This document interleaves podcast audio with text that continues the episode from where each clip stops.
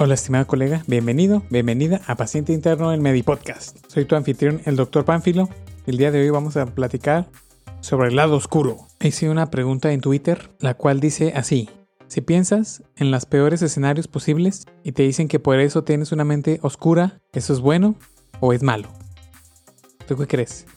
Y lo pregunto porque realmente tengo esa curiosidad, porque alguna vez sí me han dicho personalmente que, que, tengo una mente criminal, una mente negativa, pero es porque desde que me acuerdo he podido como que pensar en el peor posible resultado de algo. Y les voy a contar, por ejemplo, la historia de una vez que nos invitaron a un evento de ciencia y tecnología, donde iba a estar el gobernador del estado.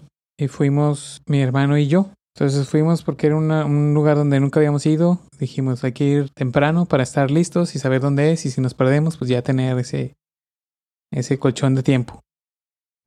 Pero llegamos bastante rápido y llegamos prácticamente una hora antes del evento. Y entramos y estábamos en el auditorio prácticamente mi hermano y yo y otras dos personas que estaban ahí también temprano, parte de los organizadores. Ya cuando llegó el gobernador, pues llegó justo a la hora que estaba programado, programado el evento para su inauguración. Él iba a ser parte de la ceremonia de, la inauguración. Pero yo me quedé pensando, oye, si, si yo fuera el gobernador del estado y supiera que voy a estar en este lugar, creo que mi seguridad sería muy importante.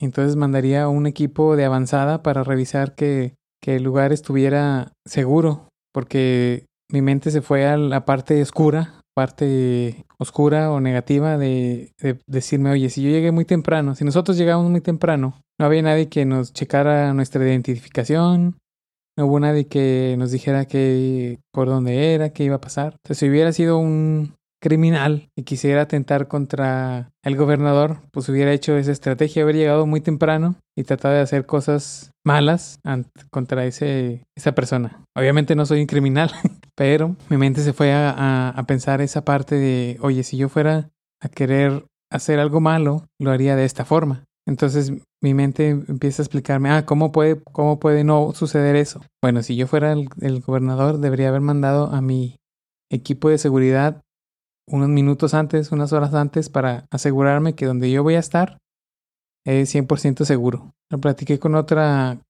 doctora, colega, y me dijo que precisamente eso es lo que hace uno de sus pacientes que es de alto perfil. Él tiene siempre su equipo de seguridad y siempre hay alguien que va a la vanguardia, así le dicen, en términos de seguridad o de, de las estrategias. Siempre hay alguien que va antes y revisa dónde va a estar, cuánto tiempo va a estar y nunca llega exactamente al tiempo, al tiempo programado. Siempre llega un poquito antes o un poquito después, que es la estrategia que tienen los bancos también. Si te fijas, muchos de los sucursales de los bancos nunca cierran exactamente a la hora que dice o están establecidas, a veces un poco antes, a veces un poco después, para que no puedan, para que no puedan vulnerar en ese tipo de, en, en, en sus horarios establecidos. Mi mente funciona así y encontré algo muy interesante de un, un video de Alex Hormozzi, como les he platicado, lo he estado siguiendo bastante. Y él habla un poquito más de la parte de motivación, ¿verdad? ¿Qué es lo que te motiva más? ¿El poder querer alcanzar tus metas?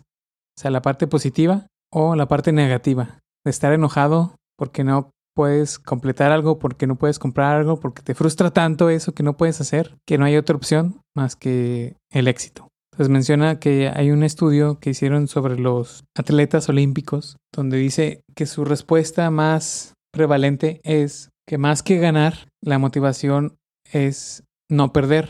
O sea, los atletas se sienten mucho mejor cuando no pierden que cuando ganan. O sea, cuando ganan, la sensación más grande es el alivio de no perder, más que la alegría de, ganar. Entonces estuve haciendo algo de introspección y me he dado cuenta que, pues aquí les he platicado también como parte del enojo ha sido gran motivador para hacer cosas que he querido hacer y que han salido, ¿verdad? Esa es la clave. Cuando me di cuenta que parte de los sistemas de salud no eran lo que quería y estaba súper enojado porque veía cómo era súper eh, corrupto y súper gris y amargado y tóxico el ambiente, y dije, no, esto no es para mí, estoy enojado, harto del sistema y no quiero eso para mí, no quiero estar igual que ellos en 10, 20 años. Y la otra que les platiqué es cuando terminé mi tesis. Yo terminé mi tesis en tres semanas porque ya estaba harto de que me estuvieran eh, pidiendo, exigiendo, que estuvieran sobre mí mis asesores. Y dije, no, ya estuvo, ya me cansé. Voy a terminarlo para que dejen de joderme la vida, la verdad. Entonces, pues ¿Qué es lo que te motiva más? Sí, la parte positiva, que es realmente lo que he tratado de platicar un poquito, pero que es un poquito lo que la mayoría de la gente trata de hacer, poner sus metas, poner algo positivo hacia dónde quieres ir, que no está nada mal, pero también hay que darnos cuenta que tenemos nuestra, por definición, todos tenemos un lado bueno o un lado malo un lado hacia la luz y un lado oscuro. Y pues también es lo que puedes aprovechar.